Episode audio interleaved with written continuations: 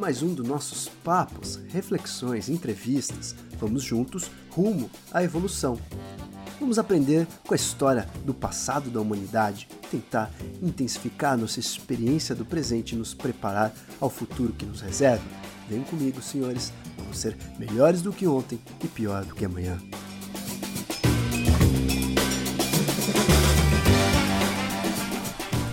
Bem-vindos, senhoras e senhores, ao nosso papo com Eli. Hoje a gente vai fazer alguma coisa despojada. Ele brigadíssimo aí pela presença. É uma satisfação enorme a gente poder começar um domingão assim, com essa vibe e com essa voz doce, com essa energia toda que ele tem e que provavelmente vocês vão conseguir desfrutar um pouquinho. Ele brigadíssimo pela presença, Obrigada. uma satisfação enorme ter você aqui com a gente. E eu queria primeiro, para a gente começar esse papo, a gente entender qual é o conceito de viver e sobreviver. O que significa viver e o que significa sobreviver no seu ponto de vista? Então, uh, como meu ponto de vista, eu acho que nada é quadrado, eu acho que é muito amplo o conceito de viver e também sobreviver. Mas sempre quando eu penso, uh, eu estou vivendo ou eu estou sobrevivendo, eu me faço algumas perguntas de por que, que eu estou fazendo o que eu estou fazendo, exatamente. Por que, que eu trabalho com o que eu trabalho, por que, que eu estou com quem eu estou, por que, que eu me relaciono com quem eu me relaciono. E aí eu vejo se eu estou vivendo no automático, se eu estou vivendo algo que não é o que meu coração quer, e sim o que me disseram que é o certo, ou assim, eu fui indo na onda e acabei me desligando da minha essência, do que o meu coração queria. Então, sempre quando eu penso no conceito de viver e de sobreviver, eu pergunto para mim, por que eu faço o que eu faço, por que eu tô onde eu estou. E aí eu vejo se eu estou no automático ou não, basicamente. E pelo que você conhece de, das pessoas, qual a porcentagem das pessoas que você acredita que vive realmente? Qual a porcentagem das pessoas que você acredita que sobrevive? Eu digo isso não às pessoas do mundo do yoga ou do mundo de viagens, mas de forma geral. Eu acho que é uma grande porcentagem de pessoas que sobrevivem, porque as pessoas Primeiro que a gente não é ensinado a se conectar com o que a gente quer, e sim com o que a sociedade oferece. A sociedade oferece A, B, C ou D, escolhe. Ninguém te ensina a criar.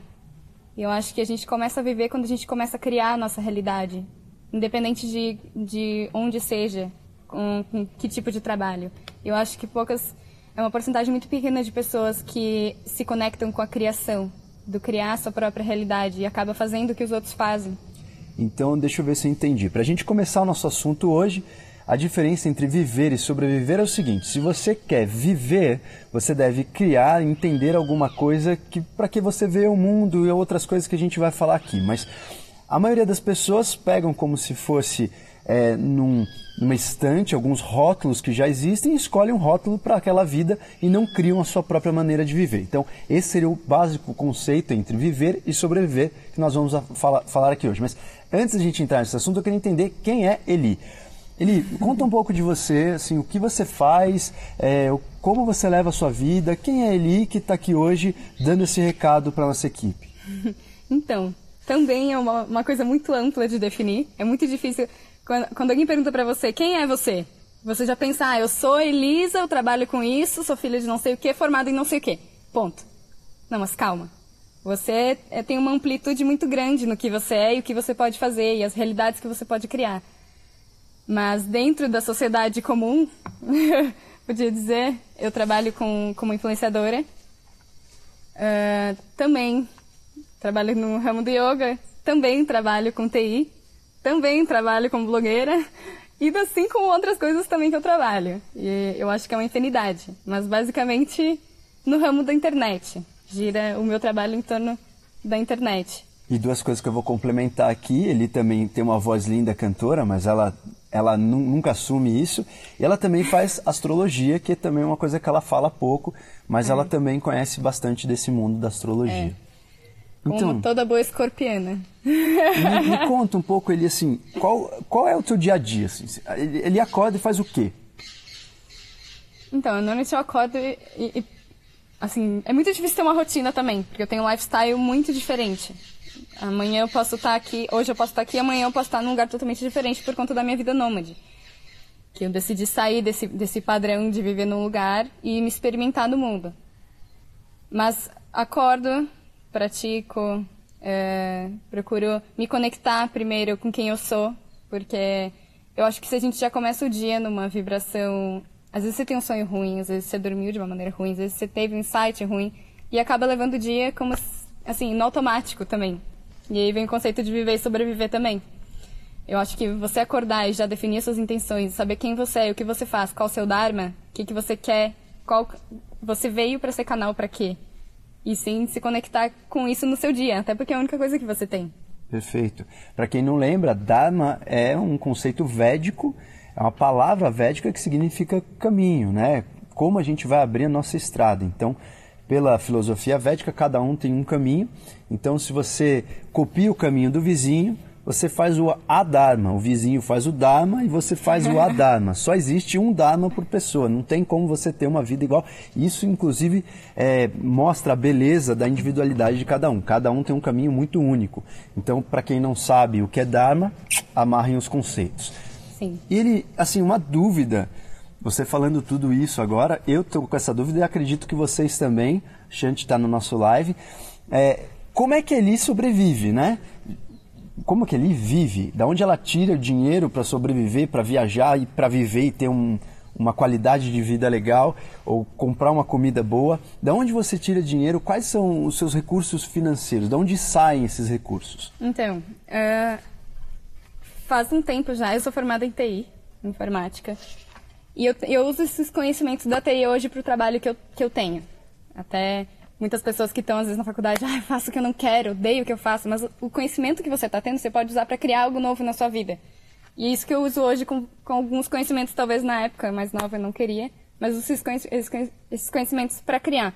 Então, eu trabalho como digital influencer, e, então eu trabalho com o Instagram, vendo post, aquela coisa toda, crio conteúdo para marcas, ou seja, na parte da fotografia, que eu trabalho, trabalho também com fotografia, Uh, a gente cria nos destinos que a gente está indo conteúdo para as marcas, tanto para o website, tanto para publicarem no seu Instagram.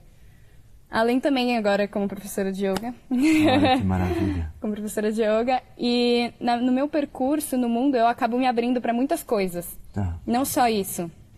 Acabo, eu, assim, já trabalhei desde em bar, fotógrafa de balada, designer de sobrancelha. O que ia surgindo, Você eu ia abraçando. fazendo. Eu vou abraçando. Tudo eu sei fazer. Até porque isso é um conceito muito legal de passar, porque aqui eu sou Elisa, digital influencer, formada, sei lá, em TI e tudo isso. Tá. Quando eu estou num ambiente que eu não conheço ninguém, um ambiente uh, incerto para mim, eu acabo me conectando com as minhas mil faces. Sim. Ou seja, eu posso ser quem eu quiser. Eu acho que quando você se coloca numa vida nômade, esse é o é o, o estilo de vida, eu acho que mais te conecta com essas suas faces, porque por conta do ego, a gente se prende muito no que eu sou. Eu sim. sou Elisa, você é o doutor do Prá. Não, sim, sim, a gente não é isso. A gente é só um canal. Mas hoje, como arquétipo de Elisa, como arquétipo, arquétipo de Rodrigo, a gente traz alguma coisa. Mas como eu posso ser Elisa, lá na Europa eu posso me chamar de Camila. Perfeito. E lá na Tailândia eu posso ser, sei lá, Suzane. Sim, sim. Eu posso ser quem eu quiser. A gente se prende muito a esse arquétipo. Então, por conta da vida nômade, te facilita a quebrar esses padrões de que eu posso e o que eu não posso, mas para ser quem você quiser. Perfeito. E isso acontece muito em viagem, né? É, como a vida da Eli é basicamente viajar, isso acontece de uma forma muito orgânica com ela, mas qualquer um pode sentir isso numa viagem. Inclusive, eu fico às vezes muito nessa é, viagem né, mental das pessoas muito famosas. Você pega, sei lá, um Luciano Huck, um Faustão no Brasil Pô, o cara ele vive aquele arquétipo ou aquela imagem, aquele estereótipo que desenharam para ele. Aí o cara sai do Brasil e isso acontece muito com quanto mais famoso é o artista, a celebridade, mais ele procura viajar para se isolar para exatamente buscar resgatar essa, essa capacidade dele ser. Todo mundo tem mil faces, mas a gente acaba esquecendo as mil faces. A partir do momento que existe uma fama, as pessoas te enxergam daquela forma, você passa a ser é, praticamente restrito àquele formato. Sim. E eu fico imaginando as pessoas tipo que são conhecidas mundialmente. Imagina tipo Michael Jackson na época do Michael Jackson. Por isso que às vezes a pessoa surta, né? Ele não pode Exato. ser mais ninguém fora aquilo que desenharam para ele. Sim. E é bastante complexo perder essa capacidade Sim. de criação, de aproveitar as nossas mil facetas e que todo mundo tem. Bastante interessante, mas assim, você faz alguma estratégia financeira? Porque você tem noção assim, quanto você ganha por mês, para saber o quanto você vai gastar, o quanto você vai ganhar o mês que vem, ou você vai vivendo no orgânico e tipo um dia após o outro? Basicamente um dia após o outro, mas com muito planejamento. Eu não fico planejando quanto que eu vou ganhar, o quanto que eu vou gastar, até porque eu, eu sinto que o dinheiro é uma energia. Então, se eu sei, se eu estou praticando o que eu estou praticando, de uma forma muito intuitiva, vai chegar o que, o que precisar na minha no meu estilo de vida. Você, todo mundo pode me achar maluca. Mas... Você já passou perrengue financeiro? Passei muito perrengue financeiro. Eh, eu fiz um mochilão de um ano e meio, sozinha, em 2015 e 2016, que foi quando eu me desprendi desse padrão normal para viajar. Só que eu não sabia como, não sabia da onde que eu ia fazer isso, mas uhum. fui. Tá. E eu acho que foi o primeiro passo para começar essa. Sem destino? Tipo, destino traçado ou sem então, destino? Eu, eu, fui, eu sabia que eu ia para Europa. E a partir dali Tá. a partir dali um universo cheio de possibilidades. E no início, lógico, você tem medo, porque a gente tem esse padrão de querer uma estabilidade financeira. Sim. A gente não quer sair da zona de conforto. E, só que a vida, o viver acontece fora da zona de conforto. Só que a gente acaba não se permitindo a isso por conta dos medos. Hum. Você já era formada? Sim, eu já era formada em TI. Tá. Eu trabalhava com isso. Aí eu fiz minha primeira viagem sozinha, que foi para o Chile, por um mês. Só que quando eu voltei, nada fez sentido nada daquele meu lifestyle fez sentido. Eu trabalhava de manhã à noite, estudava também, aí morava sozinha, e tinha que fazer minha comida, e tinha que lavar roupa, e tinha que correr pro trabalho, e eu tinha que bater meta, e crescer na empresa, e toda aquela coisa maluca. Só que isso eu comecei a viver esse lifestyle com 16 anos. Então eu tava perdendo. Quando eu tive esse clique, assim, que foi quando eu voltei da minha viagem, eu tive esse clique de que eu não tava vivendo, eu tava sobrevivendo e eu tava perdendo uma fase maravilhosa da minha vida, que era a adolescência. Então foi quando começou a minha inquietude de por que eu faço o que eu faço? Sim. Por que eu estou fazendo exatamente isso? Por que, que eu, eu sou assim? E aí eu comecei a trabalhar nesses que, hum, quebrar padrões. Eu acho que o primeiro passo vem a inquietude. E logo depois disso eu quebrei o pé. Então, para mim foi eu estava com as antenas ligadas aos sinais e senti que já tinha acabado. Quando eu decidi já fazer minha primeira viagem sozinha, que foi uh, muito libertador para mim, eu senti que já tinha acabado. Sério, mas foi muito importante pro, pro que eu trabalho hoje, aquela fase. Principalmente na parte de organização e trabalhar com internet. Sim, perfeito. E, e nesse, nessa primeira viagem, você já programou, tipo, um dinheirinho, saber que você ia ficar um ano e meio, foi acontecendo e você foi se virando? Como é que foi? Eu saí do Brasil com mil euros. Tá. E ponto. Ó, mil euros. Senhores, é, praticamente aí menos que cinco mil reais ela levou no bolso e viveu um ano e meio com Literalmente isso. Literalmente bolso. Não, não vivi um ano e meio com isso. Não, não, não, sim. Você foi fazendo dinheiro lá tal. Exato. Eu, eu saí do Brasil, eu tinha uma câmera, né? Aí eu me achava alta, me achava super fotógrafa. E eu sabia que eu queria fazer isso da minha vida se eu não fosse trabalhar com TI mais. Eu trabalho com, trabalhava com programação, para quem não sabe, fazia aplicativos e sites, essas coisas de pessoas que vivem a vida inteira na frente do computador. Que ano que foi isso? Foi 2013, 2014 e, dois, e uma parte de 2015. E já tinha boom do Instagram, não me lembro. Nessa época já. Eu não tinha Instagram. Ah, tá. Eu fui ter Instagram em 2016. Porque hoje quem faz um mochilão desse às vezes é até patrocinado. Né? Exato. Né? Hoje tá, eu, eu sinto que é mais fácil. Mas quando eu fui para esse mochilão, eu passei muito trabalho para a questão das pessoas ao meu redor aceitarem esse novo estilo de vida. Então, por um tempo, eu, eu decidi me desligar de tá. todas as pessoas. Todas, todas as pessoas que inconsciente ou conscientemente tentavam envenenar o, que eu tinha decidido. Sim. Muitas vezes as pessoas Quais eram os comentários? Primeiro que ficou louca, né? Pronto. Meus pais ficavam assim malucos, falando, nossa, onde é que você vai enfiar o canudo de TI? O que, você vai fazer com isso, menina? O que, você está fazendo da sua vida? E eu venho de uma família bem conservadora até, no Rio Grande do Sul. Então, para eles é muito difícil de aceitar. E por conta, assim, uh, porque, querendo ou não, as pessoas que, am que você ama e amam muito você querem te ajudar. Só que muitas vezes a gente não sabe. Sim. E hoje é um conceito também que, que eu gosto muito. Que muitas vezes a gente quer ajudar alguém, mas dando conselho não é a melhor opção. Por que não? Porque você interfere na missão de alguém. Você nunca vai saber qual é o conselho para aquela pessoa, para aquele momento. Cada pessoa é um universo. Então anotem aí, senhores, a segunda dica de hoje. A primeira foi a diferença entre viver e sobreviver. A segunda foi não dê conselhos e não receba conselhos, porque às vezes a pessoa que está te dando conselho ela tem uma super boa intenção, ela Exatamente. quer te ajudar, ela está louca para que você é, melhore, você fique mais feliz, mas não necessariamente o, o ponto dela é exatamente o que você tem que fazer. Uma coisa que eu gosto muito é para não tomar, uh, não levar tudo pro pessoal. Porque o que a pessoa fala não é o que ela quer pra você, é o que ela acha que é certo, pelo padrão de vida que ela tem. Que é diferente, todo mundo é diferente. Tá. Não tem como eu dizer o que é melhor pra você, porque eu não sei como foi sua vida e você Sim. não sabe como foi a minha. Total. Então, às vezes a gente quer ajudar e acaba atrapalhando as pessoas Agora, no processo. nesse conceito, uma coisa que me preocupa, assim, você tem uma cultura, né? A gente, ca- cada era e cada tempo tem uma cultura. Então, assim, o que era aceito na cultura há 300 anos atrás não é tão aceito hoje em dia e vice-versa. É, se você não se adequa de uma certa forma a essa cultura, você também gera sofrimento porque o teu redor inteiro tem um certo valor, já que a gente chegou aqui como ser humano implementando valores fictícios para tudo, né? Tem valores que são objetivos, que são aqueles valores tipo a lei da gravidade. Isso aí vai existir independente do homem. Mas o resto de todas as outras leis, as leis jurídicas, as leis de moralidade, leis de ética, são todas instituídas pelo ser humano. E de certa forma, a gente tem que se adequar a uma certa cultura social para a gente ter uma vida boa também. Se você só não se adequa e vai lutando contra, quer fazer o seu jeito, você também acaba gerando sofrimento porque Sim. você vive numa era que não é para você. Exato. Qual é o equilíbrio disso? O que você acha assim?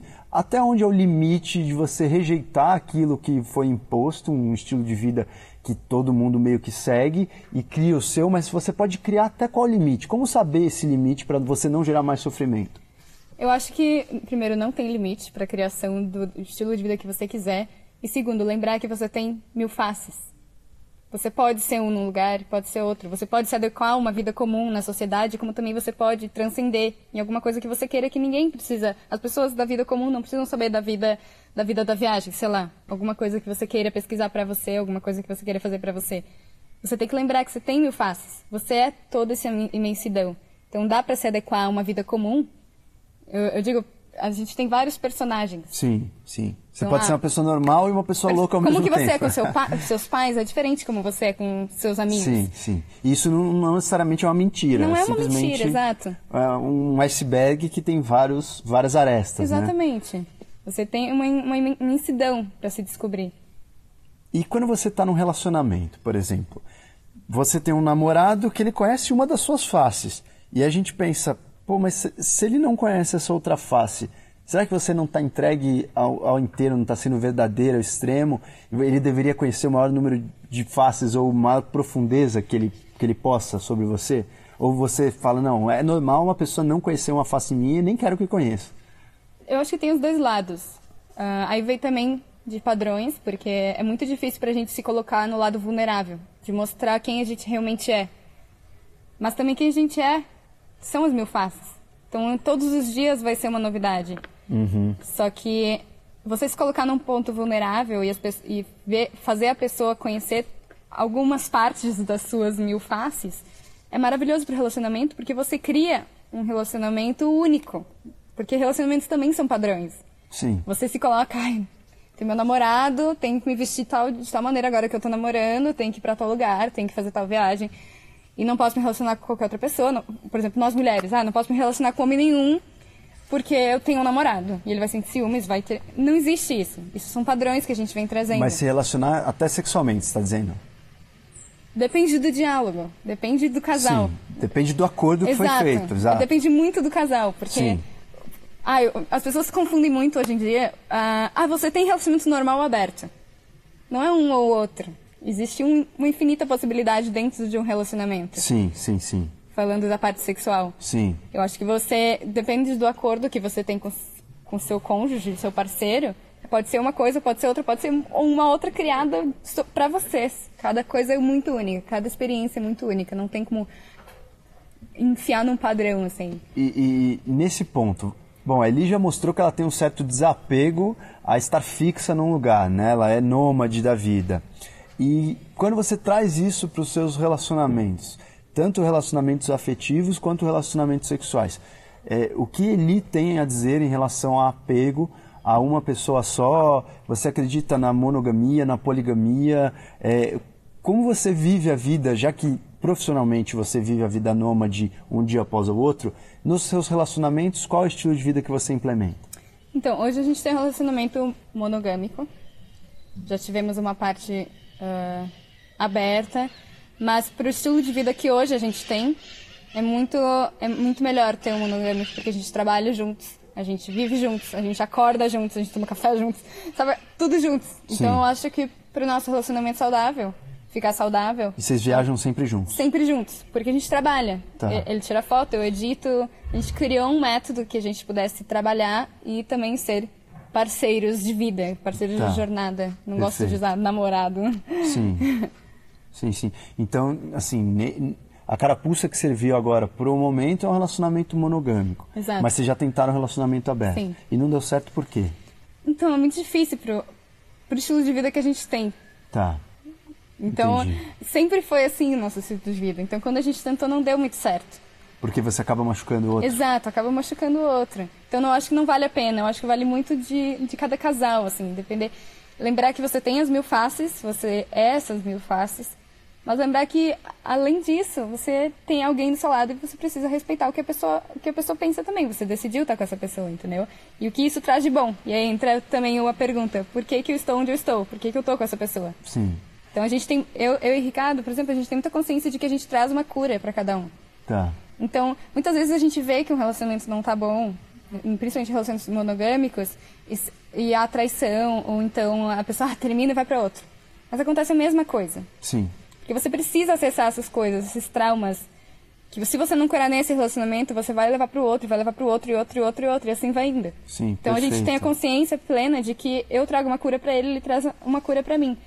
E Então, dentro nesse relacionamento você procura é, acalmar, digamos assim, a tua face do poder feminino de Sim. atração.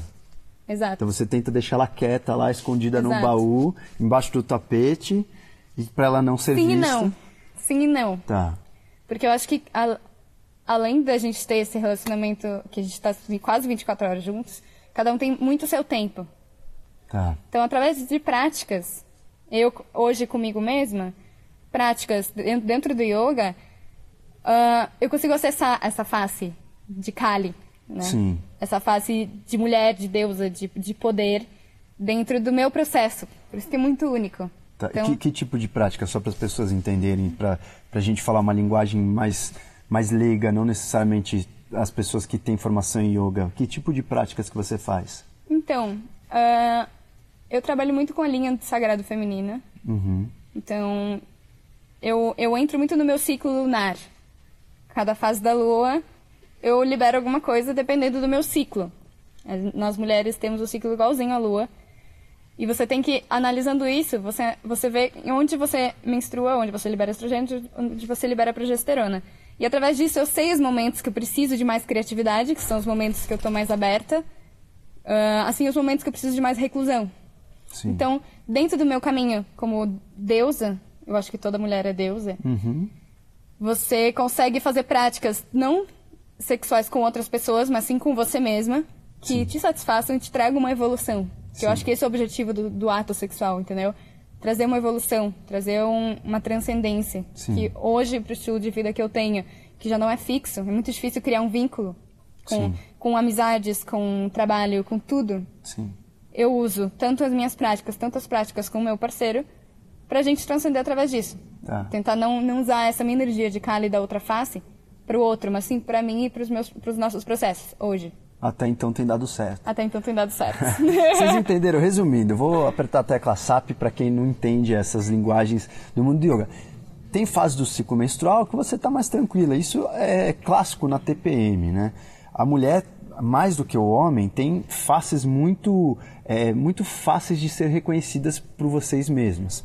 Então, a mulher, quando está, por exemplo, na, na TPM, ela fica mais sensível e você consegue analisar o mundo de outro ponto de vista. Isso, no meu ponto de vista, é uma coisa boa, que muitas mulheres não gostam de ficar sensível, não sei o quê, mas é bom, porque se você é sensível, tem coisas que você vai produzir melhor, você vai enxergar melhor, você vai ter uma emoção melhor, coisas que o homem não tem, que geralmente ele é um pouco mais estável. O homem também tem seu ciclo, mas ele é mais estável do que a mulher nesse sentido.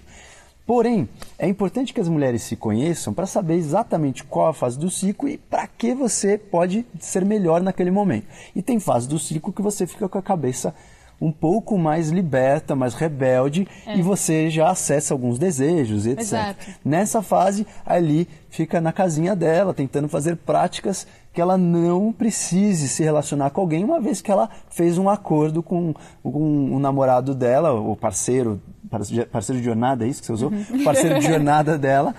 Ela fez um acordo com o parceiro de jornada dela que não pode né, ter um relacionamento extraconjugal. Então, nessa fase onde o fogo está muito alto, ela tem práticas para dar uma acalmada no fogo e transformar esse fogo em criação de outras coisas. Criação do quê?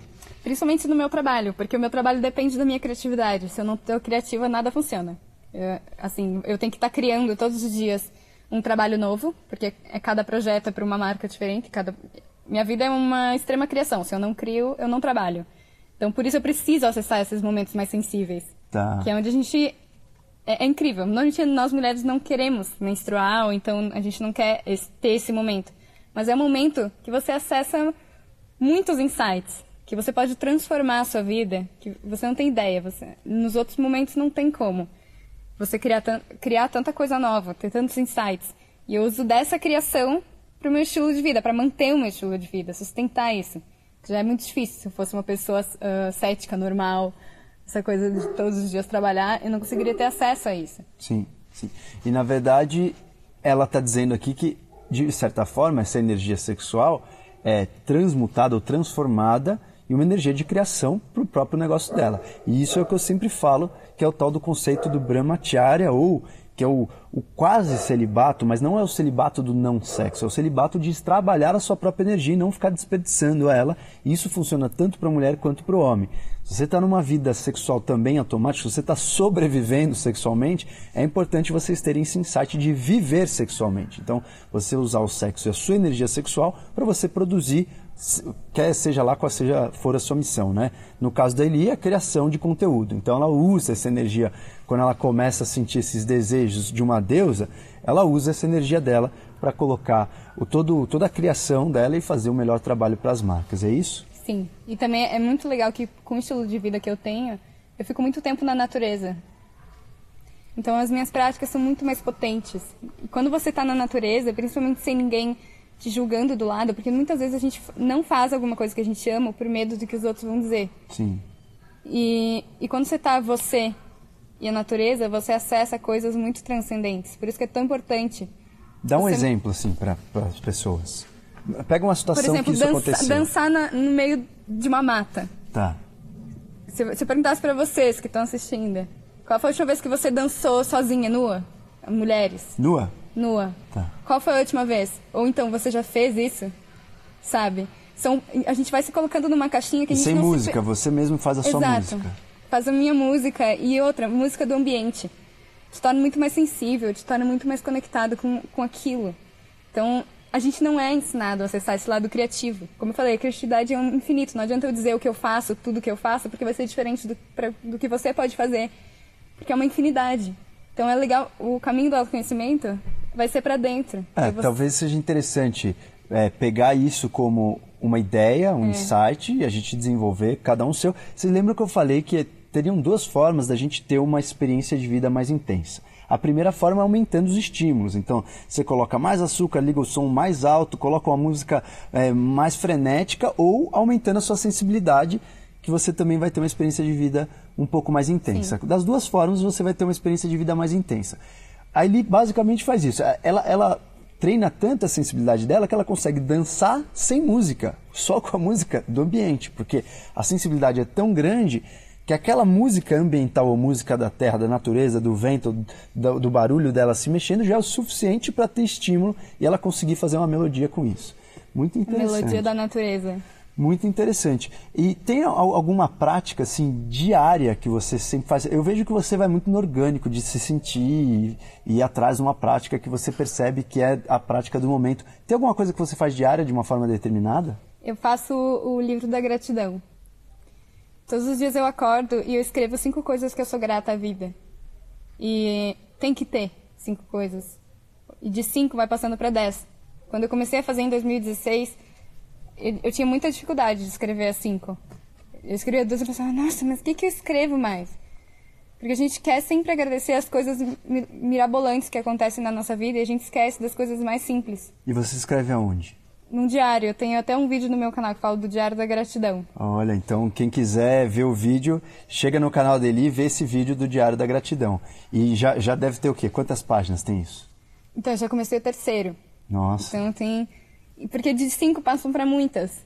E você já começa o seu dia numa vibração totalmente diferente, porque você lembra, por exemplo, você respira. Você tem os seus quatro membros funcionando.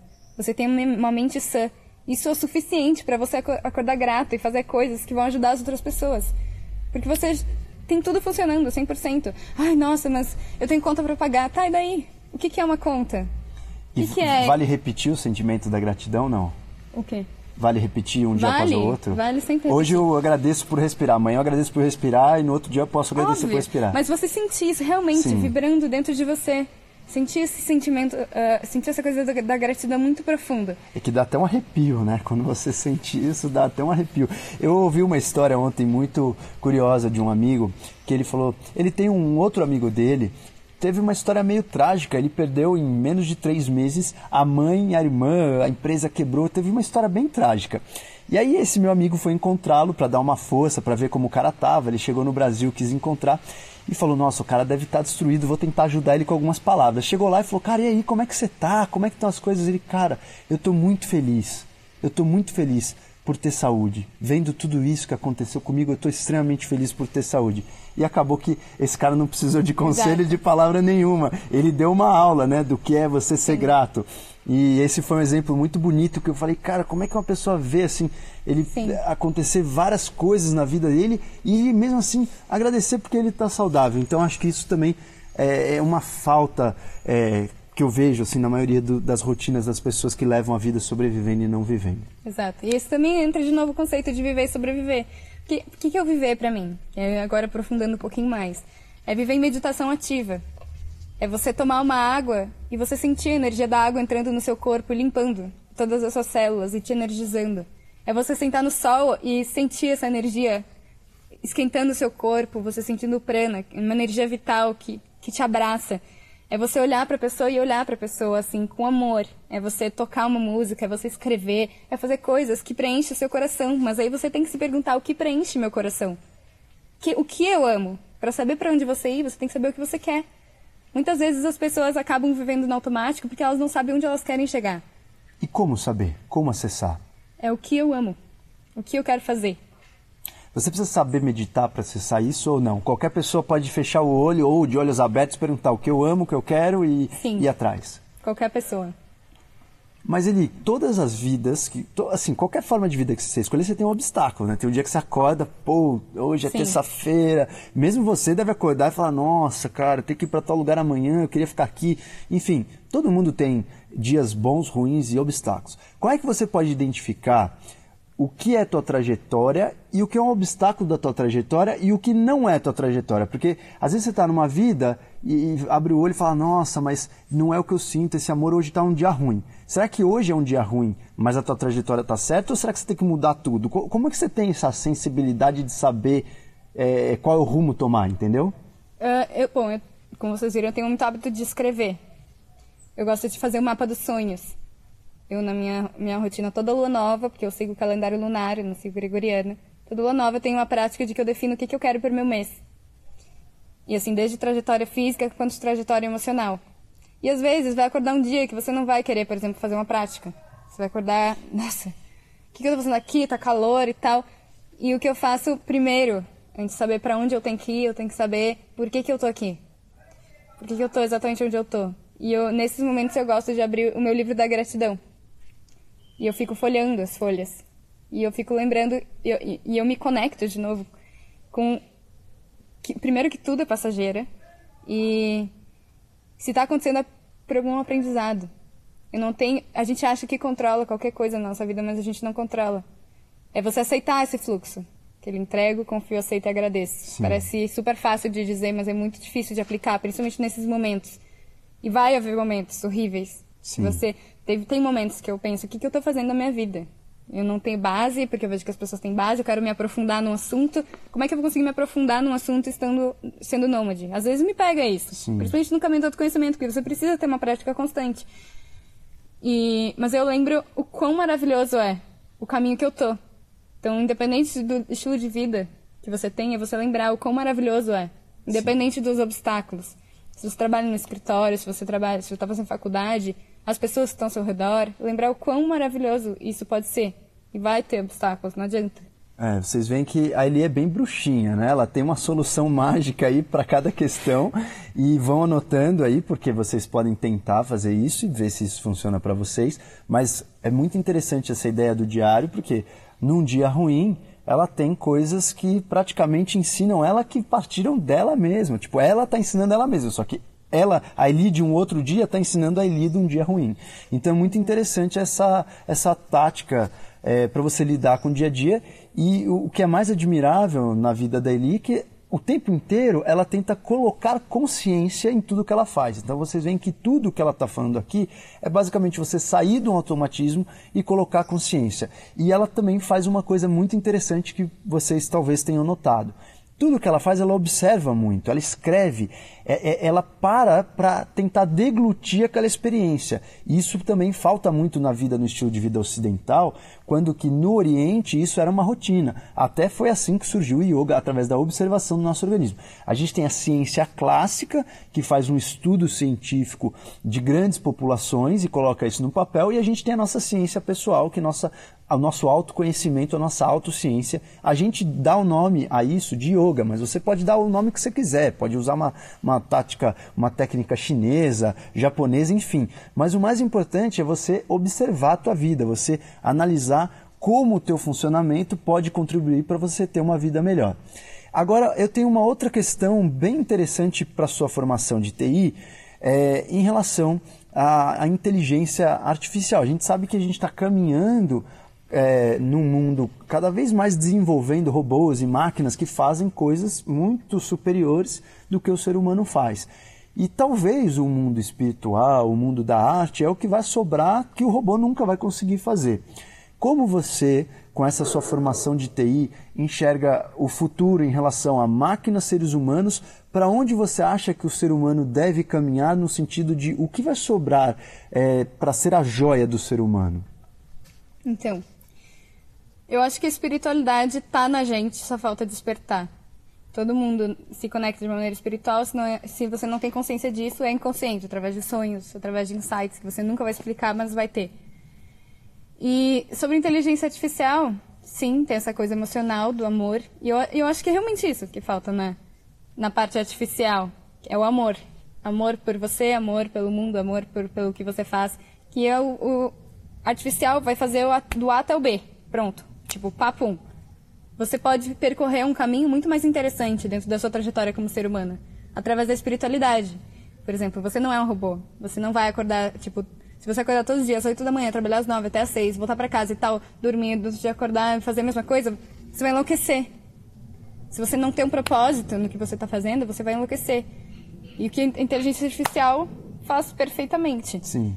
E eu acho que foi isso. Que... É, fa faltam as emoções né, na Sim. inteligência artificial. Isso, de uma certa forma, é bom, porque para fazer alguma coisa rotineira isso é interessante. Sim. Mas realmente falta essa pegada do amor, da conexão, é, do carinho com o próximo. E por falar nessas, nessas questões emocionais, você que não sabe como vai ser o teu dia de amanhã, é, ao mesmo tempo que você implementa muito amor na sua vida, como é que você controla os medos? Porque se você não sabe o dia de amanhã, o ser humano ele ganhou um cérebro diferenciado em relação aos animais, que a gente pode planejar e antecipar.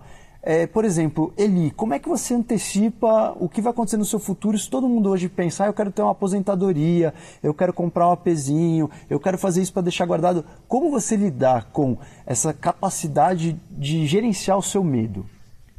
Uh, eu, eu acho que aí vem, vem um conceito muito de da questão do que é a vida também, né?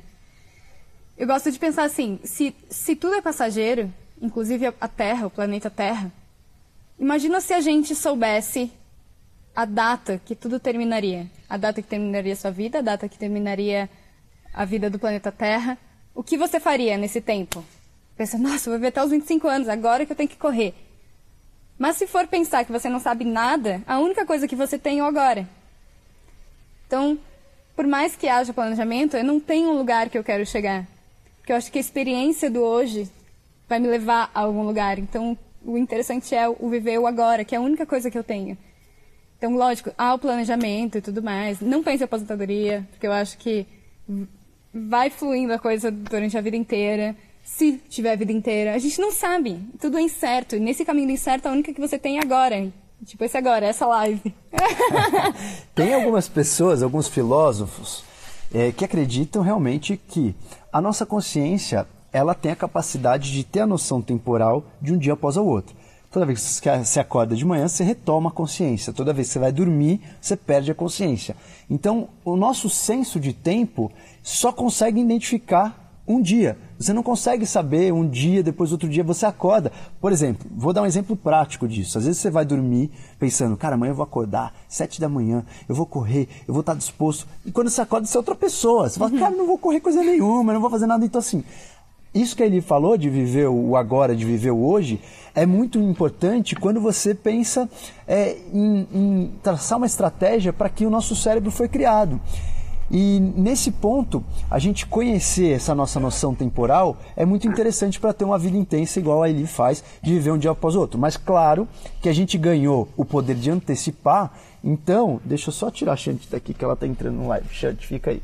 Então, assim, a gente ganhou o poder de antecipar então isso foi uma ferramenta da evolução para que o ser humano sobrevivesse, porque a gente consegue antecipar, por exemplo, é, um inverno, uma seca, é. e aí você fala, ah, mas os ursos eles também tentam é, meio que hibernar no inverno, baixar o metabolismo. Isso é instintivo. Caiu a temperatura, ele vai é, tentando armazenar comida, etc. O ser humano não, ele faz isso de uma forma racional. Sim. Você pode planejar a tua viagem, você pode planejar a tua vida daqui dois meses. Como ele planeja o dia de amanhã? Como você sabe qual, onde você vai estar, qual viagem você vai estar, se, por exemplo, não aparecer nenhuma proposta? Como você planeja? Você simplesmente tenta sempre estar alinhada que alguma coisa aparece? Então, há dois caminhos o que você se planeja antes, o que vai haver a proposta, por exemplo, do, de uma empresa que queira trabalhar comigo, ou vai ser o contrário. E esse o contrário eu faço de uma maneira muito intuitiva também. por exemplo, ah, eu, eu sinto um chamado dentro da minha prática, eu sinto um chamado para tal lugar. Eu vou planejar uma viagem para aquele lugar. Eu não sei o que eu vou fazer lá, mas eu sei que eu vou. Isso é uma coisa muito intuitiva minha. É, é, muito difícil entender isso. É muito difícil reproduzir é. isso, talvez, porque ali, como uma certa bruxinha, ela medita, ela tem toda essa questão de ser determinada na sua própria ciência, então ela tem essa sensibilidade de sacar para onde ela vai. Mas é, se você fosse tentar passar isso para frente, é, como é que você poderia ensinar uma pessoa a ter essa capacidade de enxergar o seu Dharma, de enxergar uma, uma vida é, lisa, né, fluida? É, de novo, por que eu estou fazendo o que eu estou fazendo? Por que, que eu estou onde eu estou? Por que, que eu estou com as pessoas com quem eu estou? É sempre a autoavaliação diária. Eu não cheguei a um nível de conhecimento que eu não vou saber mais, e, ou então ninguém chega. Conhecimento é infinito. E se você não faz um trabalho diário de autoavaliação e investir no seu autoconhecimento, você não vai a lugar nenhum, você vai ficar parado na vida que você tem. Eu acho que começa na inquietude. Você, você querer transformar a sua vida, tá? A partir disso, o que eu amo? O que, que eu quero fazer? Qual, o que, que me faz bem? É muito autoavaliação, você se conhecer. Você não pensa em, por exemplo, ter bem? Você não pensa em comprar uma casa, ter um carro? Nunca passou pela sua cabeça isso? Talvez um dia, mas é o amanhã. Hoje, a, hoje Elisa, de o, a Elisa de hoje quer viver experiências no mundo. Tá. E filhos? Talvez amanhã. Hoje não. Hoje não. Tá. Porque, assim, eu tô perguntando essas coisas para tirar ela do conforto, exatamente para entender assim. A partir do momento que você pensa, planeja em ter um filho, obrigatoriamente você tem que pensar no dia de amanhã, porque você está ali com uma prole, né? Você está ali com, com uma continuidade do seu ser que não tem a capacidade de se sustentar. Sim. Então, se você não pensar, por exemplo, qual o dinheiro que eu vou pagar a faculdade do meu filho? Você é obrigado a pensar nisso a partir do momento que você tem um filho, óbvio. Aí corajosíssima, ela fala: Não, eu vou ter dinheiro para pagar a faculdade do meu filho. Hoje, né? Não sei se quando ela tiver filho vai ser assim, a gente vai fazer um papo com ela. Quando ele tiver gestante, vocês me lembrem que a gente vai sentar aqui e fazer um novo papo. Mas assim, é uma dúvida porque tem coisas na vida que te forçam a pensar no futuro e te forçam a sair do agora. Por isso que eu estou te perguntando essas coisas que são fortes, para a gente pensar, pô, mas nessa situação, será que ele também pensaria assim? Ela respondeu que no próximo capítulo ela vai falar. Mas também Agora, te colocando numa situação de desconforto. é. São padrões. se você for pensar. Uhum. Que eu tenho que estudar, uh, casar, ter filho, Total. pagar a faculdade do meu filho. E aí acabou a vida. Aí eu fiquei velho, vou ter neto e tá, pá, acabou. É, eu, eu diria assim, ó, o, o, o filho talvez é a única coisa que eu tiraria do padrão, porque a gente traz isso na evolução. Tipo, a primeira missão que a gente tem no mundo Sim. é se manter no mundo, é não morrer. Então a gente adquiriu o medo, né? É, é, é, o prime, primeira coisa, assim, pra que você vê o mundo? Para não morrer, né? Cê, cê, se você tá frente a um assalto, você não fica pensando na conta que você vai pagar, é, no que você tem que fazer no dia seguinte, você pensa só em sair bem daquela situação.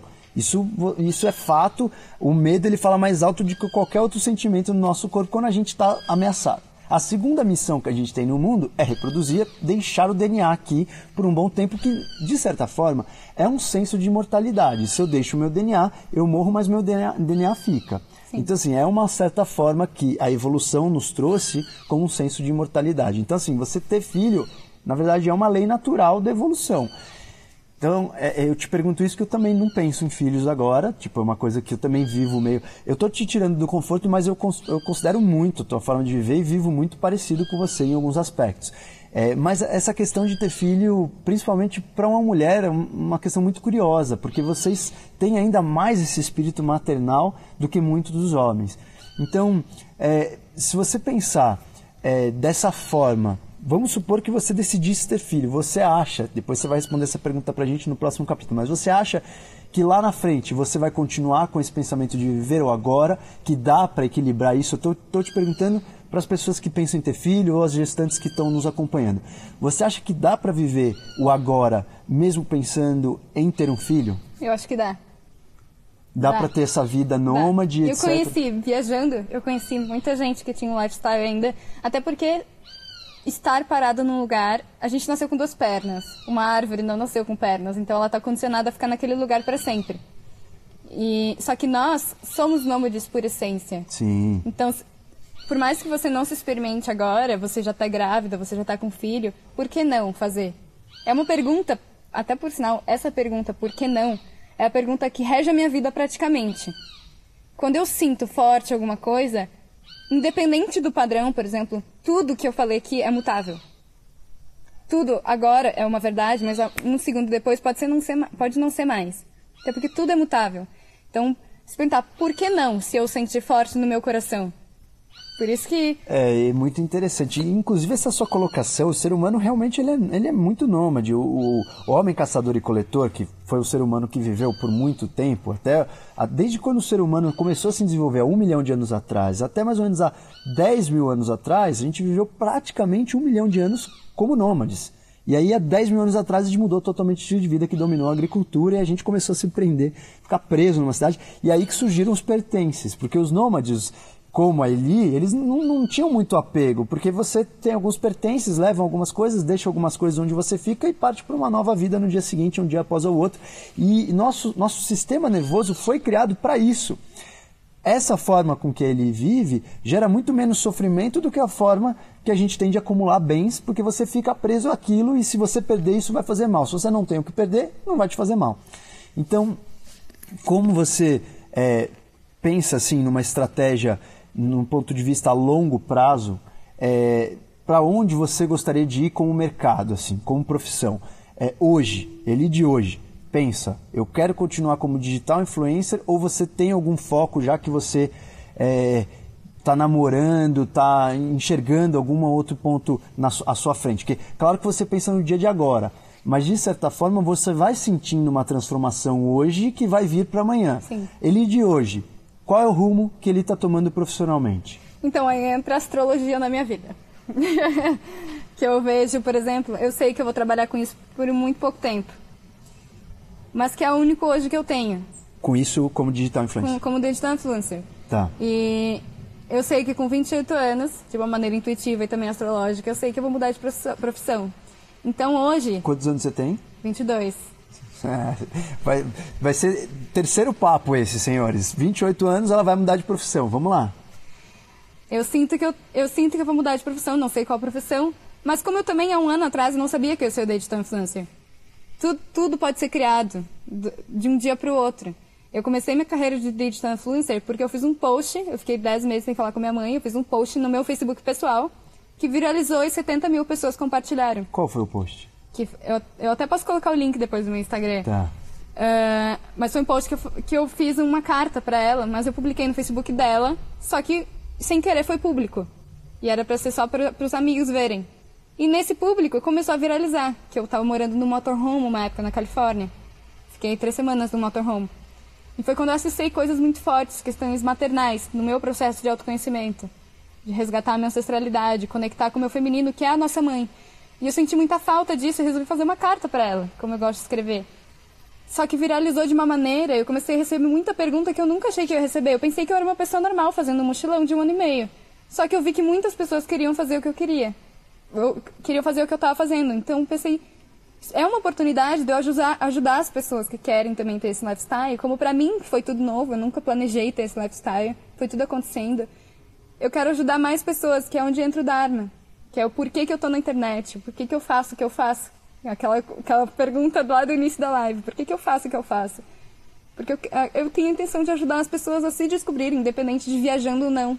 Que é um caminho tão maravilhoso, eu acho que quando você faz uma viagem terrena, viagem astral, é muito mais interessante.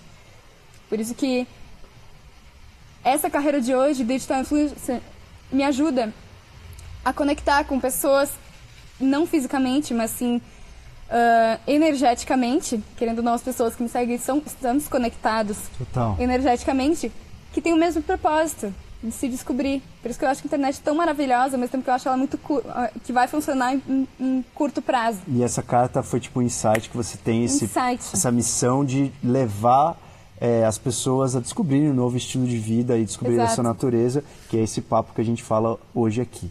É, dá uma palhinha dessa carta aí, fala, fala pelo menos algum trecho. Então, eu falei muito de, de, de padrões, que quando eu deixei de falar com meus pais um tempo, a única coisa que eu falei para eles é por amar vocês, eu preciso do meu tempo. Porque eu, por amar eles também, me sentia muito influenciada pelos julgamentos, por mais que fossem inconscientes. Então, toda decisão que eu ia fazer, eu me colocava medos que não eram meus eram de outra pessoa. Então, por amar eles, eu quis esse tempo para mim, viajar sozinha. Só que na carta, eu me conectei com a mulher que eu sou hoje, dependeu muito da mulher que minha mãe foi. Então eu me reconectei com isso e fiz uma carta, mãe, estou na Califórnia, eu não tenho o padrão que você que você quis que eu tivesse, não sou formada em federal, que sempre foi o sonho dos meus pais que eu fosse formada em federal. Eu sou formada em federal na no terceiro no terceiro grau como técnico em TI. E o sonho deles é que eu fizesse, sei lá, engenharia de produção, alguma coisa assim. Os dois são formados. Então, era um sonho deles. Eu saí totalmente desse padrão. Eu sou a única da minha família que fez isso. Então, eu fiz essa carta para demonstrar, assim, o, meu sentimento de gratidão para ela. Falando do meu estilo de vida, falando um pouquinho só porque eles não sabiam como era o meu estilo de vida. Porque eu estava totalmente desconectada. Não tinha Instagram nessa época, não tinha nada. E isso conectou com outras pessoas que sentem isso de se conectar com as suas mães e fazer as suas mães entenderem o que elas querem, que é muito difícil para nós, principalmente numa idade adolescente. Falar, eu, mãe, eu quero isso, pai, eu quero isso. Seus pais que você é uma criança, você não tem direito de querer alguma coisa. Só que para nós é algo muito intuitivo. Então eu tive que passar por esse perrenguinho de me privar de falar com as pessoas que eu amo, principalmente amigos também que ficam influenciando, e, mas depois eu me reconectei com essa força. Eu acho que quando a gente está distante um tempo, a gente lembra o quão deusa é a nossa mãe, o quão poderosa é a nossa família dentro da nossa, dentro do nosso estilo de vida hoje. E, e foi basicamente isso a carta, que é uma carta longuíssima. É aquela coisa que você está no turbilhão, você não consegue ter algumas visões e quando você se ejeta disso, você tem uma visão macro daquela situação Exato. totalmente diferente. E aí, por essa. Quanto tempo você ficou sem falar com amigos, mães e, e mãe e pai, etc? Dez meses e uns até hoje eu não falo. Que desconectou. Total, assim. Desconectou você... 100%. Às vezes eu me pergunto como isso aconteceu. Pra pessoa, ela acha que você pirou. Pra pessoa, acha que eu pirei, lógico, né? Óbvio. Mas eu, o amor ainda existe, a conexão não física, mas energética ainda existe. Eu ainda vibro amor para algumas pessoas, por mais que elas não saibam. Mas a conexão física acabou, porque você tá num destino diferente. Às vezes a gente se priva também. Ah, eu não vou pro caminho do yoga porque todos os meus amigos vão pra balada de sexta e eu vou acabar ficando diferente e nunca mais vou poder conectar com eles. Mas e daí? A vida é dinâmica. A vida é dinâmica. Hoje você conecta com eles, outra coisa, outro dia você vai conectar com pessoas totalmente diferentes. As pessoas são cíclicas. E isso que entra o conceito de relacionamento também. Que o relacionamento te traz uma cura. Ele não é seu. A pessoa não é sua. Ela te traz uma cura, assim como pessoas que vão passando na sua vida. E por isso, com essa bagagem aí, é, com essa história, talvez, de tamanha desconexão, é o que a gente fala em, em toda é, trajetória, ou grande parte das trajetórias de sábios, rishis, yogis, yoginis, existe um, algumas, alguma necessidade de isolamento, né? É, algum período de solitude, não de solidão, mas que isso enriquece muito a trajetória de cada um por ter esses insights e essa percepção. E tem pessoas que precisam se isolar às vezes por anos e anos para conseguir acessar esse, essa natureza e essa sensibilidade de cada um. E por isso que você vê hoje a Eli com 20 e poucos anos e sendo essa mulher poderosa com essa bagagem maravilhosa para nos trazer e para influenciar muita gente. Eu espero que isso aconteça cada vez de forma mais intensa na sua vida. Eli, para finalizar o nosso papo, eh, Eli, eu gostaria que se você tivesse três dicas, três sugestões para as pessoas que nos assistem ser melhores do que elas são ontem e piores do que elas são amanhã, rumo à trajetória da evolução, que é a nossa nosso foco, a nossa missão aqui, você conhecer o seu organismo para você ter uma vida melhor e evoluir. Se você tivesse três conselhos para qualquer pessoa que quer ter uma vida melhor, quais seriam esses três conselhos? Um conselho bem prático. Primeiro, o livro da gratidão. Ele transformou muito a minha vida, muito e vem transformando até hoje. Eu acho que vai te guiar, já vai te colocar numa vibração totalmente diferente uh, do que a vibração da cidade grande, por exemplo, vibração de que você não queira se conectar. Acho que o livro da gratidão te traz isso. Outra coisa é sempre se perguntar por quê. Por que, que eu faço o que eu faço? É literalmente essa pergunta. Eu me faço isso todos os dias. Quando eu tenho alguma dúvida para decidir. E outra coisa que é o principal para mim é quando eu tenho uma decisão muito importante para fazer na minha vida, eu pergunto: vai fazer bem para mim? Se a resposta for sim, eu vou para a próxima pergunta. Vai fazer bem para as pessoas ao meu redor? Se a pergunta for sim, eu vou para a próxima. Vai fazer bem para o planeta Terra? Sim. Então eu posso decidir o que eu vou fazer da minha vida. Por exemplo, uma decisão chave assim que você tem que tomar um, o lado A ou o lado B. Se todas as respostas são sim, segue, porque é o que o seu coração quer. Não interessa se é fora do padrão, não interessa se se é fora do que a sua família vai pensar, mas se faz o bem, independente o caminho que você escolha, é o caminho certo. O certo e errado é muito relativo. Então, o que que seu coração quer? O que que você, na essência, quer? Que, que cura você veio trazer? Eu acho que com essas perguntas, com, principalmente com práticas de da gratidão, você se conecta com isso. Eu acho que seria essas minhas dicas. Tá aí, senhores, para vocês. É muito bonito ver essa trajetória, é muito bonito ver essa flor brotar da forma com que você conta e do que dá para observar da sua vida, o que você traz. É realmente uma beleza feminina do poder feminino que a gente está precisando muito nos dias de hoje. Obrigadíssimo pela sua presença e por dividir com a gente essa energia maravilhosa. Encerramos por aqui mais uma de nossas reflexões. Espero que tenha sido útil para sua evolução. Se você curtiu, compartilhe. Se você tem sugestões, dúvidas, críticas, mande pra gente no meu Instagram, doutor underline Dupra. Inclusive sugestões de próximos assuntos ou pessoas a serem entrevistadas. Sejam muito bem-vindos.